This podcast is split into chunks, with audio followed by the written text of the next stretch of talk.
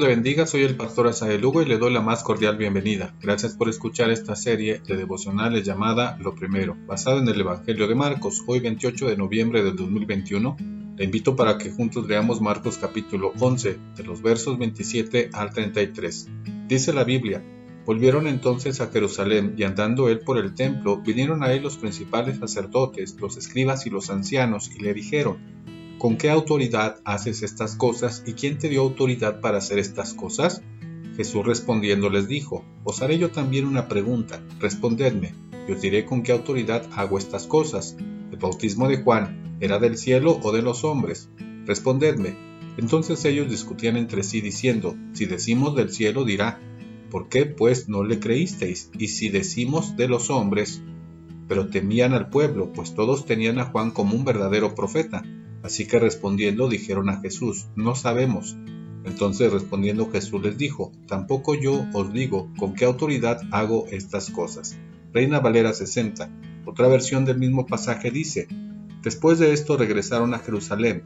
Mientras Jesús andaba por el templo, se acercaron a él los jefes de los sacerdotes, los maestros de la ley y los ancianos, y le preguntaron, ¿con qué autoridad haces esto? ¿Quién te dio la autoridad para hacerlo? Jesús les contestó, yo también les voy a hacer una pregunta. ¿Quién envió a Juan a bautizar? ¿Dios o los hombres? Contestadme, y yo les diré con qué autoridad hago esto.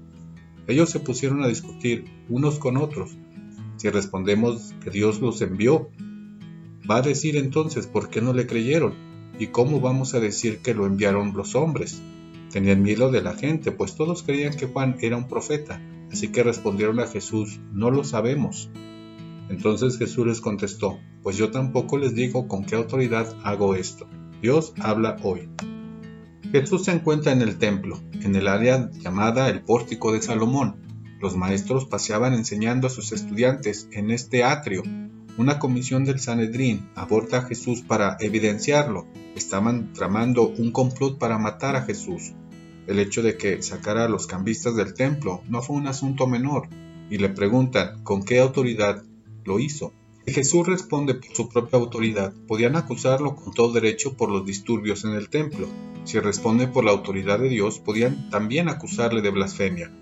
Jesús les desafía y les pregunta si el bautismo de Juan fue divino, es decir, fue ordenado por Dios y digno de obedecerse, o humano producto de la invención de los hombres sin ninguna autoridad.